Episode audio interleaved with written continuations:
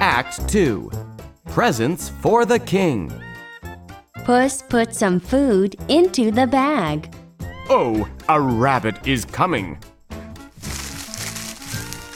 Lovely rabbit, come, come, come, and eat the food.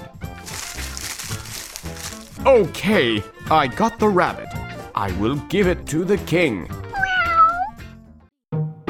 At the castle, Sire, this rabbit is a present from my master. Who is your master? He is the Marquis of Carabas.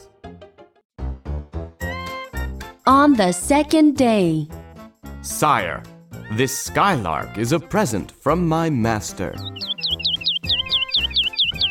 Thank you. Your master is a good man.